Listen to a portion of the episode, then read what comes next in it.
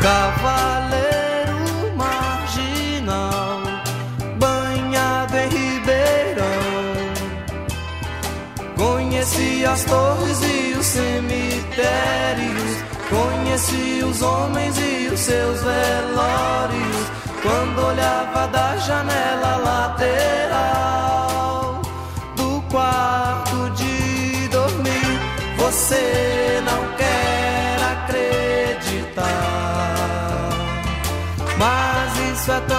Olá, pessoal. Sejam bem-vindos. Estamos iniciando mais um Observatório Cultural.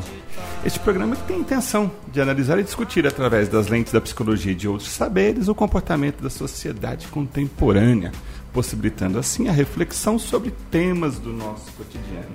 A gente abriu aí o programa com uma música bem famosa que muita gente é, é, conhece, usa para fazer publicações no Facebook, no Instagram.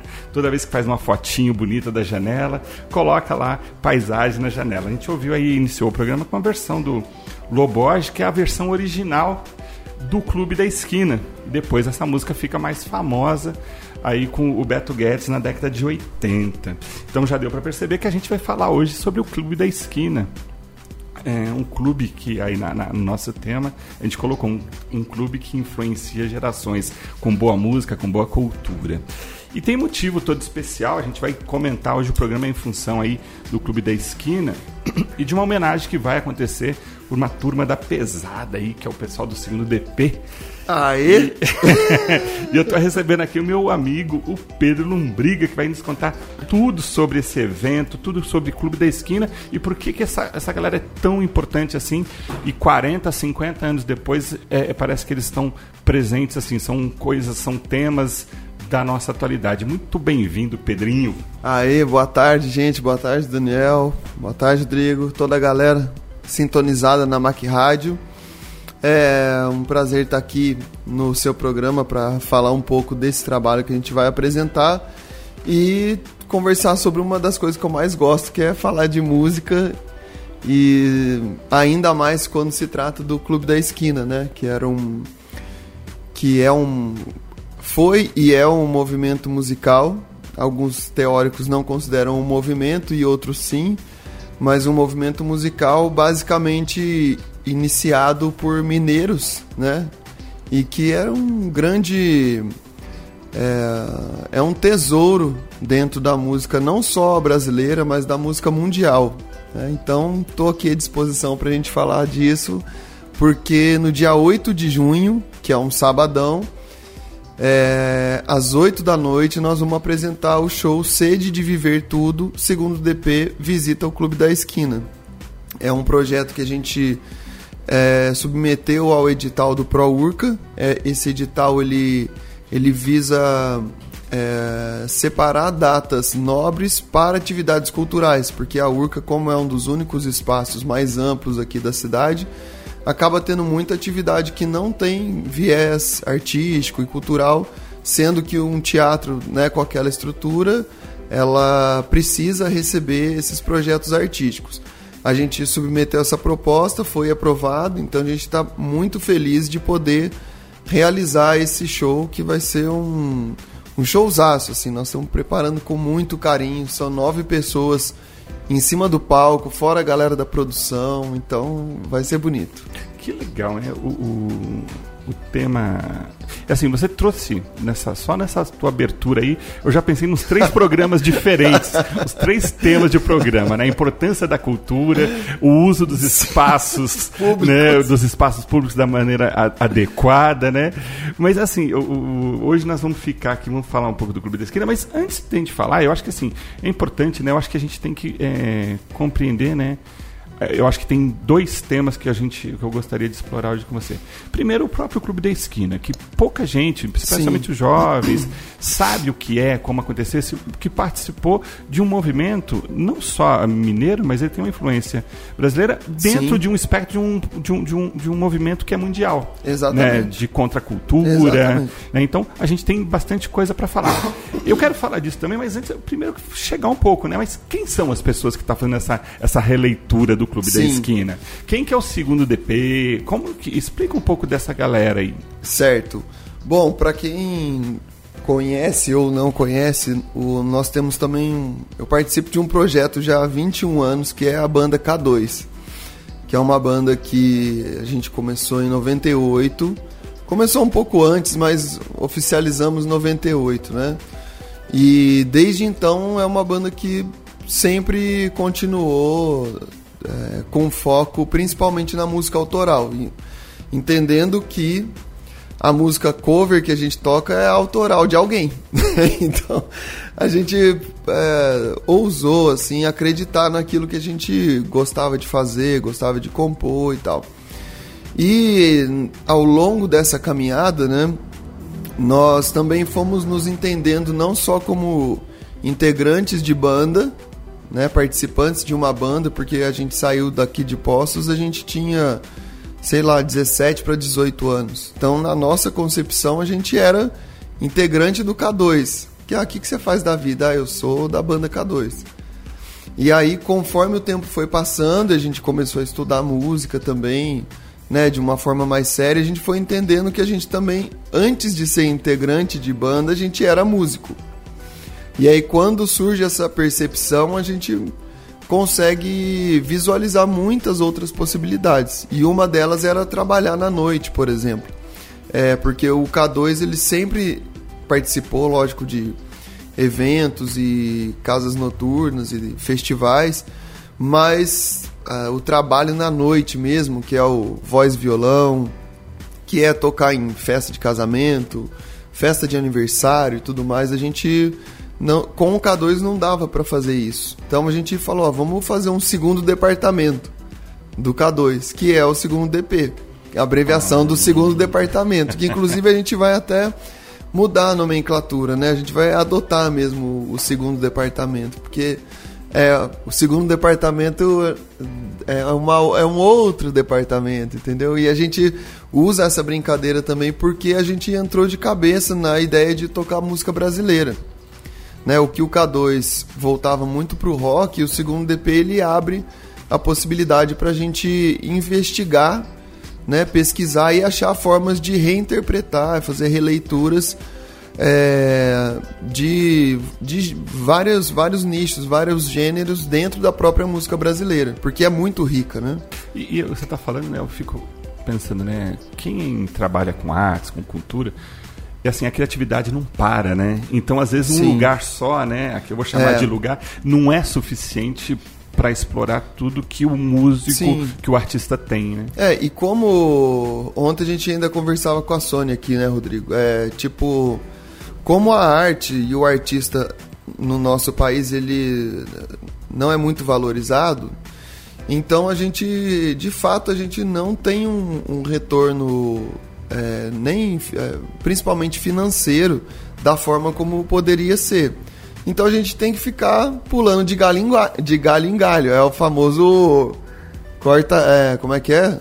Assovia e chupacana, uhum. bate o escanteio e cabeceia. Então, tipo, realmente a gente se desdobra para fazer isso. E como é, a gente não tem uma valorização muito, muito grande é, com relação aos trabalhos autorais no Brasil, é, então a gente acaba, ó, para esse tipo de mercado, o que, que eu tenho que fazer? Ah, eu faço determinado repertório. Para aquele tipo, uma outra coisa e tal. Porque, de fato, se a gente fica só em uma proposta, é, muitas vezes ela é insustentável, embora totalmente genuína e autêntica, né? Então, como a gente, quando a gente migrou de ser só um integrante de uma banda para ser músico, a gente percebeu que dava para ser músico de estúdio, músico acompanhante, produtor, é, é, professor de, de música, né? O Douglas mesmo que é o baterista, ele hoje ele dá aula no MT lá, né, em São Paulo, que é talvez um dos principais institutos de educação musical para instrumentista de música popular no Brasil. Então a gente faz um pouco, um pouco de tudo. Né? Obviamente, se a gente tivesse um pouco mais de, de condição, e a gente está batalhando para isso também, para concentrar um pouco mais na criação específica a partir de um, de um projeto. Né? Mas você, pegando esse gancho da, da gestão cultural, né? E, e você tem bastante experiência com a questão de, como gestor também. A gente, público tem. Uhum. É, é falta de apoio, é falta de financiamento, é falta de incentivo. São. O, o onde você acha que está o, o, grande problema, o, o, buraco aí que não deixa o artista ser só artista? Ou o artista, ou é uma questão de qualidade? Aonde você acha que está o problema? Olha, são, são vários problemas somados, né? O primeiro deles é que nós, enquanto população brasileira, nós não temos dinheiro no todo mês, né? O, o dinheiro do, do brasileiro é para comer quando dá e para pagar uma moradia. Então, o que se espera né, de, um, de, de um mercado se ele não tem é, capital de giro, vamos dizer assim, né? E a gente acaba tendo alguns medalhões, né, que conseguem ter toda uma articulação, tanto financeira quanto de com os espaços de mídia e tudo mais, questões acúmulos históricos e tal, e que acabam tendo esse essa visibilidade muito grande que faz eles venderem muitos shows. Mas não existe um, um mercado médio consolidado. E logo, se, se o mainstream não possibilita diversidade, as pessoas acreditam que só uma ou outra coisa é boa. Só pouquinhas coisas, né? Então, uh, é muito comum a gente ouvir, putz, mas hoje no Brasil não tem música boa rolando, né? E ao contrário, tem, cara, tem milhares de artistas incríveis. Agora, o porquê que a gente não está indo atrás conhecê-los é uma pergunta, né? Uma reflexão. De, é, se a gente não está procurando, é porque a gente acostumou com esse com essa né, com esse tempo que a gente tá de tudo chegar pra gente, ah, vai chegando e o que eu gostar eu, eu, eu separo, eu seleciono. E o contrário, da gente sair do, da zona de conforto, do lugar comum e ir atrás é, de novos artistas e tal. Pró o próprio show, é, Sede de Viver Tudo, ele tem essa. Ele tem a finalidade de, de incentivar essa busca também porque essas músicas são incríveis, elas são conhecidas mundialmente, elas são muito ligadas à cultura mineira, são de artistas mineiros e muita gente, inclusive nós mineiros, demoramos muito a, a começar a saber o que, que era o Clube da Esquina. O Milton Nascimento mesmo, eu tenho uma memória né, desde infância, assim, de ver o Milton Nascimento como aquela figura, mas demorou muitos anos para eu conhecer a obra dele. E muitos artistas, é, é, por exemplo, do jazz né, mundial, grandes medalhões do jazz mundial são totalmente fãs das músicas do Milton, do Lô, do Toninho Horta e tal. Então eu fiz faculdade de música. Na faculdade de música tinha um cara, tinha gente que falava assim, ó, eu entrei na faculdade para tocar bem igual o Miles Davis trompete, igual o Miles Davis. E aí, conversando assim, o que, que você conhece do Milton Nascimento? Eu não conheço nada. O Miles Davis era um dos maiores fãs do Milton Nascimento. Então, existe essa, essa não conexão, né? Em, algum, em algum momento, essas conexões foram se perdendo. E aí entra várias questões que daria pra gente ficar aqui fazer é mais, uma, série. O negócio é mais embaixo, né? É. é. bem complexo. A gente precisa ir para o intervalo e volta já. Beleza. Já.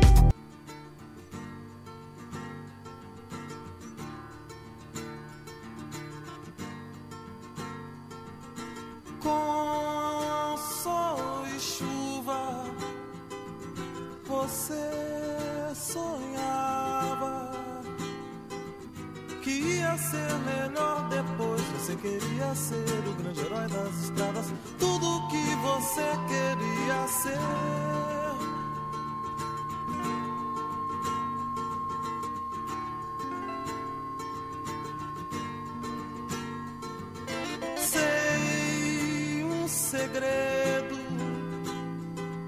você tem medo. Olá pessoal, estamos retornando com o Observatório Cultural. Antes de a gente voltar no segundo bloco, deixa eu dar um recadinho. O pessoal que está acompanhando aí na live, às vezes nota que fica sem som, mas aí na quem está no Facebook, percebe que fica sem som. Não é defeito, não é o problema, não é o Rodrigo que está esquecendo de ligar a tomada.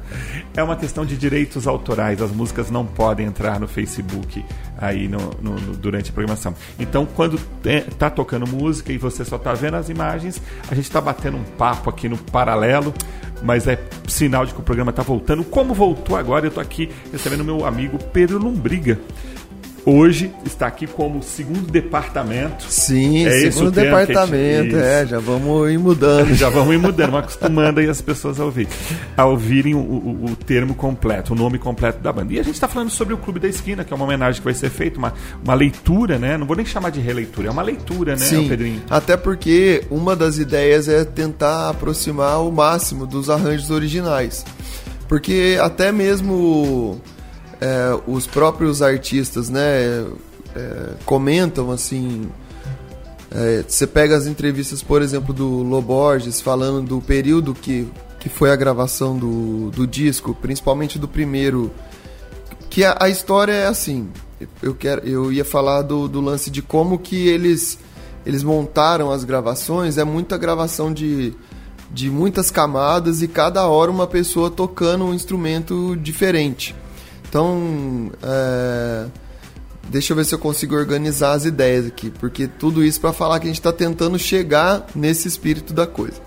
O que, que aconteceu? O Milton Nascimento, ele, depois de Travessia, né, que eles ficaram em segundo lugar, é, ele, Fernando Brant, né, a interpretação dele, a música do Fernando Brant, eles na comemoração eles inclusive mencionam que eles até abrir um vinho de caldas para comemorar na época. E, e o Milton Nascimento, então, que nasceu no Rio, foi adotado por uma família de Três Pontas, né?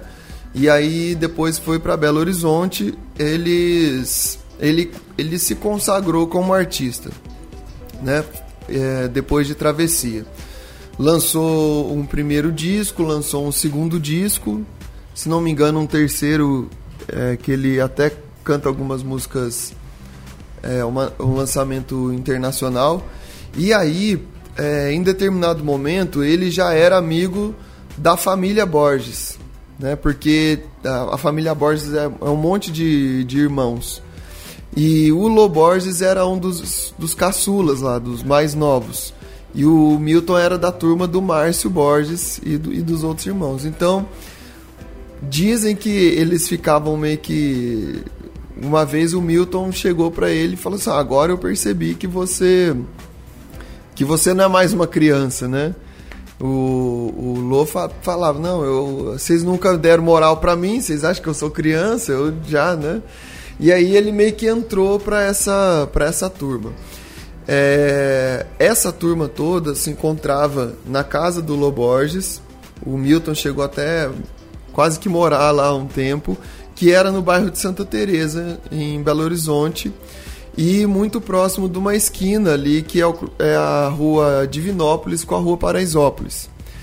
E aí, quando os amigos do, da turma dos irmãos, como eram muitos irmãos na família, iam muitos amigos. E quando chegavam na casa lá, a mãe do, dos Borges falava assim: Ah, eles estão lá, naquele clube da esquina lá. Porque eles ficavam tocando violão e conversando, trocando ideia. Era uma época é, de já de regime militar, né? Então o pessoal era estudante na época, o que fazia com que aquele espaço fosse um espaço de troca também de ideias e principalmente de música e poesia. Então, quando o Milton recebeu o convite para gravar, se não me engano, o quarto disco, ele falou assim, ó, eu vou, mas só se o Loborges for comigo. Então, o primeiro disco do, do Clube da Esquina é um disco do Milton com o Lô. E o Lô, na época, tinha, sei lá, 17 anos. Entendeu? E, e, hum. e, assim, todas as músicas que o Loborges tinha entraram pro disco. E aí, a partir disso, eles foram pro Rio de Janeiro é, ficaram numa casa na praia lá, pro lado pro, pro lado de Niterói, se não me engano, e juntava a galera. Tinha os músicos de Minas, mas aí eles já conheciam músicos de lá, de outros lugares, e virou um caldeirão musical, assim, de pura experiência e tal. Então, o que eu falo, né, voltando, nesse show, a ideia de leitura ou releitura é tentar aproximar ao máximo desse, desses arranjos, que não é uma coisa simples de fazer, porque é, não, não tem um padrão o disco. E, mas tem um, uma, um, tipo, uma textura sonora ali, um ambiente sonoro que nenhum outro momento na história da humanidade vai conseguir fazer um disco igual aquele, né? Então é uma homenagem, mas é também uma tentativa de chegar em algum aspecto mais próximo possível. Quando você fala que hum, não é possível rever, se recriar o momento, você, tá, você já trouxe também a ideia e a importância musical, uhum. especialmente do Milton. Você falou da, na área do jazz que o pessoal de fora já tem, os tem como referência e tal. E para a questão da cultura, por que, que é um, um, o Clube da Esquina é tão importante culturalmente e como que ele influencia as suas próximas gerações, não só de artistas, Sim. mas o Brasil cultural? É, o a gente fala muito dos nomes musicais, né? Então, Beto Guedes, o próprio Lou, Milton, o Toninho Horta, o Tavinho Moura e, e assim por diante. Só que tinha uma galera também escrevendo para eles. Tem muita música do Milton que na verdade a música é do Milton e a letra é de outro compositor, ou a música e a letra é de outro e ele interpretou. Então assim, o que é possível perceber no, nas músicas dessa galera como um todo e que eles se auto, autodenominaram o Clube da Esquina que não eles não chamam de movimento musical, eles chamam de um movimento de amigos um movimento pela amizade, que é diferente das pessoas é, se unirem por determinados é, procedimentos musicais. Não, era uma galera que agregava muitas outras e daquilo ali eles tinham uma, uma força. Então acho que um primeiro ponto é esse, essa força, essa energia e essa sinergia que eles tinham, tendo o Milton como um cara que conseguia agregar todo mundo em volta dele, é um exemplo de organização, né? E organização, representatividade e territorialidade também, se, se você for pensar, porque a, a música é, do Milton especificamente, ela, ela mistura a questão, a música, a bossa nova, com os ritmos afro, com o que é de raiz do interior de Minas, sendo uma pessoa que nasceu no Rio de Janeiro e que depois, muitos anos, foi morar lá. Então, essa a possibilidade, né, de você se conectar por meio da arte com outras pessoas e fazer disso uma, uma, grande uma bomba atômica no bom sentido, né? Porque de fato o que eles produziram é algo incrível. Uh, alguns anos atrás tinha um site muito interessante que era o, o, Museu da Pessoa Clube da Esquina. O Museu da Pessoa é uma instituição e eles tinham um site. E assim, quando eu entrei nesse site eu fiquei maluco, porque tinha entrevista desde o do cara que gravou os discos até a pessoa que era amigo deles na época. Assim. Então você vê que. É, a, a música deles era um, um grito, era uma expressão daquele tempo, né? E eles entenderam isso também como uma forma de, de, de comunicação. Se comunicar com as pessoas através de, de, de lugares mais profundos, assim. E eu acho que eh, quando são informações riquíssimas, né? E a gente vai entendendo aí, pelo menos eu fui entendendo conforme você foi falando, né? tanto da importância musical, mas cultural. É, por que, que essas músicas, então, elas permanecem, né? Uhum. E às vezes quando eu estou ouvindo mesmo rádio, estou lá trocando, estou no carro e começa a mudar as estações, né? Eu falo assim, pô, não consigo identificar uma música né, que eu consiga parar e ouvir. Mas quando você pega um clássico, uma música desses uhum. autores, ou até de outros também, que a gente não está falando aqui, mas como os, a, a música, ela quando ela se torna quase que um hino, né? Uhum. Ela tem público, né? As pessoas a reconhecem a, a sua representatividade, as emoções Sim. que elas provocam, né? E isso ao linha do tempo. Hoje, vocês que acabam trabalhando, o segundo DP toca em vários lugares e uh, tem, essas músicas já estão no repertório. Como é que é a receptividade nos jovens Sim. dessas músicas? Eles, eles reconhecem essa música? Cara, a galera reconhece, porque de certa forma isso tá numa memória afetiva das pessoas. E essa memória afetiva ela passa de, de geração para geração. É, e com a internet é, foi possível, né, e é possível que as pessoas se conectem a partir de outros vieses, né? Como por exemplo a partir da música, da linguagem musical.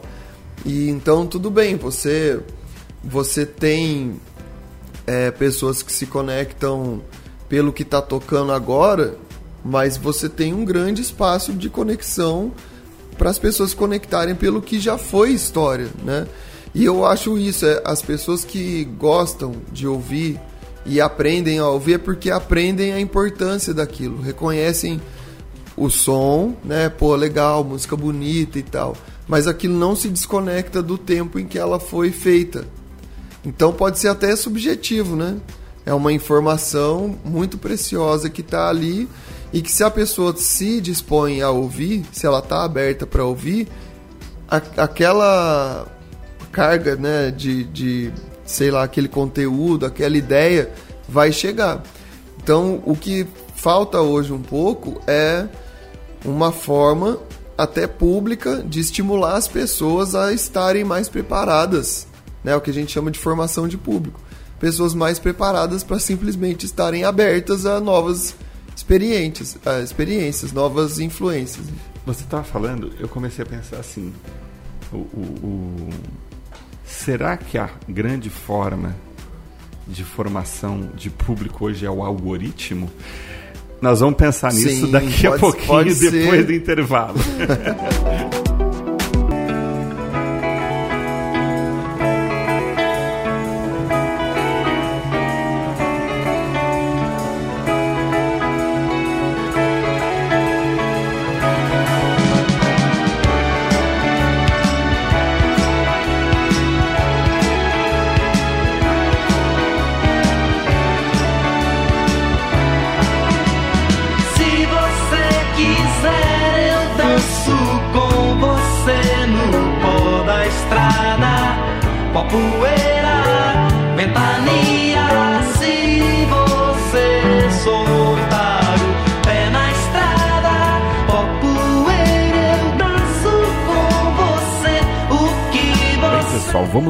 retornando aí com o Observatório Cultural. Eu acabei esquecendo no bloco anterior de, de falar que a gente veio, a música que abriu o bloco, o segundo bloco, foi tudo que você podia ser, Milton Nascimento. E a gente voltou agora no terceiro bloco com Nuvem Cigana. Isso aí. E eu tô hoje aqui com o Pedrinho, meu amigo, falando aí do aqui como representante do segundo departamento, falando aí sobre o Clube da Esquina. Sim. E aí, o Clube da Esquina, é, é inevitável que a gente acabe falando de cultura, de influências, enfim. E eu deixei uma provocação aqui a partir uma, da fala do Pedrinho.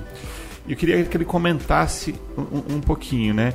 Será que o que está ligando hoje a, a, a, a gente chegar nos conteúdos, porque antes a gente tinha que ter uma ação mais proativa para uhum. chegar nos conteúdos. Sim. E hoje, os meios de, de comunicação, a, a forma, é, tem se baseado muito nos algoritmos. Pelo Sim. menos as grandes formas de comunicação, as redes sociais já adotaram já essa adotaram o, o algoritmo. E a gente pesquisa uma música X e a próxima música é X linha. Sim. É a mesma categoria Sim. ali.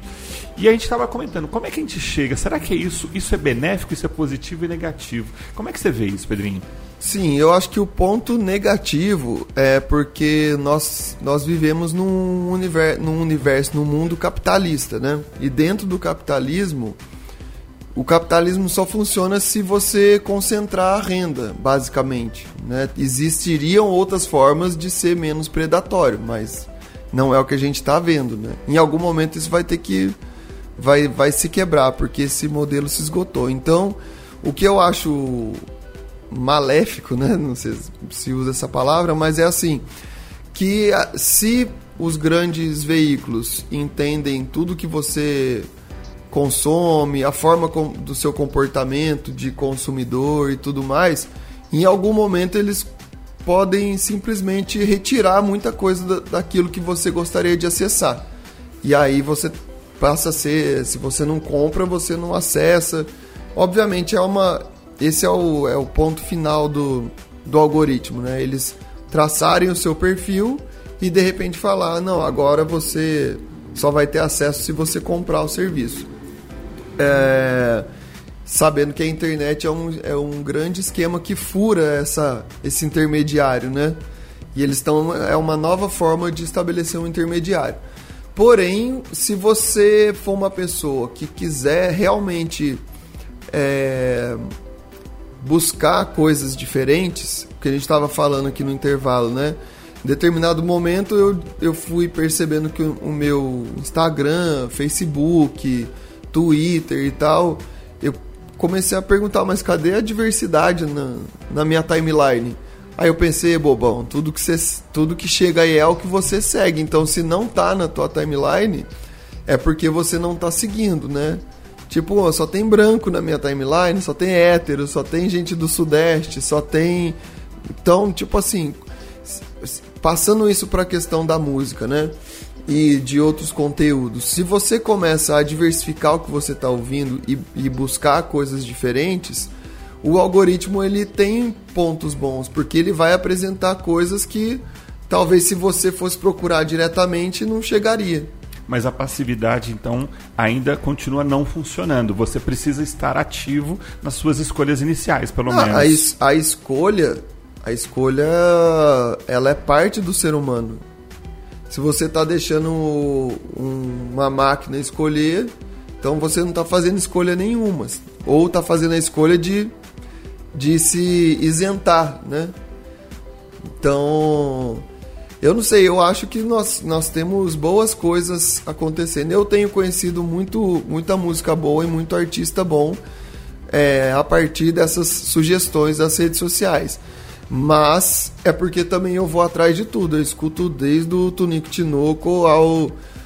É, ao, sei lá, Luan Santana. Eu escuto desde o, da música boliviana até a música japonesa eu escuto desde a música dos anos 40 até o que saiu hoje, entendeu? Então, tipo, eu tô provocando um algoritmo de diversidade, né?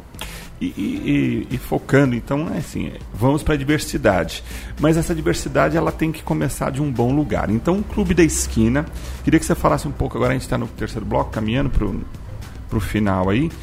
Um pouquinho do, do, do, segundo departamento, quem é a banda, como é que vai ser, certo. falar de datas. Fala especificamente do, do desse show, dessa apresentação. Certo. Bom, a apresentação vai ser no dia 8 de junho, né, um sábado, lá no Teatro Benigno Gaiga, que é o teatro da Urca. A gente tem um controle legal do som, controle de luz, então vai ser um espetáculo bem bonito. E participam desse espetáculo. A base do segundo DP né? Que é eu, o Douglas Maioc, batera. Você é o vocalista? Eu sou o vocal e vou tocar violão de nylon no show, que é uma coisa que eu adoro. Meu, meu instrumento predileto é o violão de nylon. E o Douglas Maioc na batera, o Rafa Moreira no baixo. Então nós três somos. A gente pega tanto os shows que a gente faz só em trio, quanto esses shows que. Porque o segundo DP ele é uma ele é um espaço de experimentação também. Então, o Roger Barbosa e o Ramon Barbosa, que são pessoas ligadas ao samba, ao pagode e música brasileira, eles vão estar tá compondo a banda, eles circulam com a gente já há alguns anos. É, eles vão estar tá na percussão. Na guitarra vai ter o Rafa Serbi, que é um amigão nosso aqui também, e hoje ele, ele tá na, na banda As Bahias e a Cozinha Mineira que tá, inclusive está lançando um disco novo pela Universal, se não me engano. É, o Flávio Dávila, que é um tecladista, tipo, incrível, vale a pena ir só para assistir ele, inclusive. E a Tatiana Meirelles e a Karina Lee. A Karina ali, que participa do outro projeto do, do Douglas e do Rafa, que é o Chocolate Quente, ela é vocalista. E a Tatiana Meirelles, que é, é minha filhada, inclusive, e ela mora em Itajubá, ela é de Pouso Alegre, mora em Itajubá, morou aqui um tempão. E atualmente ela está se envolvendo muito com música a partir desse, desse espectro da música mineira. Ontem mesmo ela participou de, de, gravou um programa de rádio inteiro com o Ivan Vilela, que é um grande violeiro, um músico incrível também. Então assim, é um espaço de diversidade, a própria banda, entendeu? Muito a gente bom. busca essa é, esses, esses momentos, né? A gente é uma banda pelo e para o encontro com a música. E o repertório basicamente é? é são músicas baseadas no primeiro disco do, do esse Clube da Esquina 1, né? E algumas outras músicas. Tem música que é de disco do Beto Guedes, do Toninho Horta, dos discos do Milton. É, então, tipo, é um. Eu tô muito emocionado de poder fazer esse show, porque é uma coisa que me influenciou muito, me transformou em uma outra pessoa, conhecer o repertório dessa galera, né? E a maioria deles estão vivos, né? São pessoas que continuam produzindo. Eu fui no show do Milton no, agora em São Paulo, no Espaço das Américas, foi incrível. O Loborges recentemente teve aqui em Postos também, foi muito bom o show. Ele tava com a mão quebrada, ele falou: foi a primeira vez que eu fiz um show na minha vida sem estar com violão. então, é, essas pessoas elas continuam produzindo e a gente aprende com elas e quer seguir a trilha delas também. Né? Então tá. O nome do espetáculo é Sede de Viver Tudo. Segundo o departamento, visita o Clube da Esquina. E nós que queremos saber, que queremos visitar o segundo departamento, esse show vai ser quando, onde e que horas? Vai ser lá na Urca, no, no Espaço Cultural da Urca, às 20 horas, 8 horas da noite, é, no dia 8 de junho, que é um sábado. É, nós ainda estamos vendendo alguns ingressos do primeiro lote, tá, tá acabando os ingressos de 10 reais. É, eles se encontram no Âncora, Âncora Coffee House, que é ali na quase cruzamento da Prefeito Chagas com a Rio Grande do Sul. Esses ingressos têm meia entrada também para estudante, então se for comprar agora, o estudante paga 5 e aí depois vai aumentar para 20 reais, né?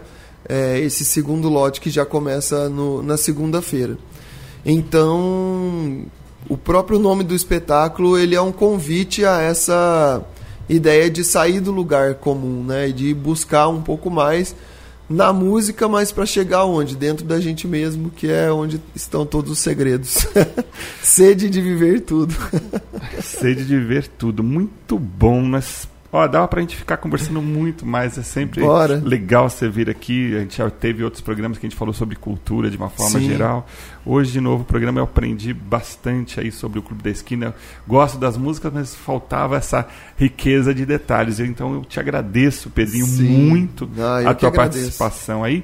Mas antes até de passar a bola para você, eu queria agradecer a Kiara. Sim, que está nos sim. ouvindo e, e ela que fez essa ponte para você estar tá aqui hoje menina incrível. Ela é né? demais. A Kiara, ela, ela é uma pessoa que entendeu que é possível trabalhar com cultura né, de uma forma muito profissional e ela está sendo uma grande parceira nesse projeto, mas assim, nos, se for pensar todo mundo que está trabalhando com ela nesses últimos anos, é, ela está ajudando a, a construir um, um mercado cultural local muito melhor do que era antes, ao meu ver, né? Então, um abraço aí, Kiara Carvalho, tá fazendo assessoria desse show e tá dando tudo certo, tá, tá muito bom.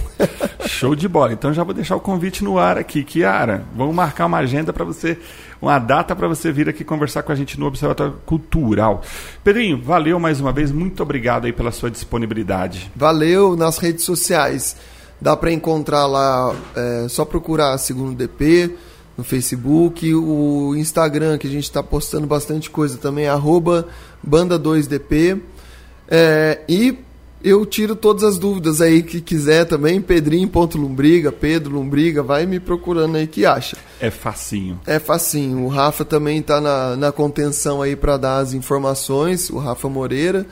Mas uh, procura a gente e vamos aproveitar esse show, que é uma oportunidade única para nós, né? E a gente espera que a partir desses surjam muitos outros, mas talvez não aqui em Poços, né? Show de bola. Hoje foi, Rodrigo. Nosso comando técnico aí de Rodrigo Albert. A gente começou o terceiro bloco com Nuvem Cigana e vamos terminar o programa com Amor de Índio. Gostou? Segue a gente no Instagram aí, arroba Furtado. Você pode ouvir este e outros temas onde e quando quiser. Comando técnico Rodrigo Albert. Até a próxima. Fiquem bem.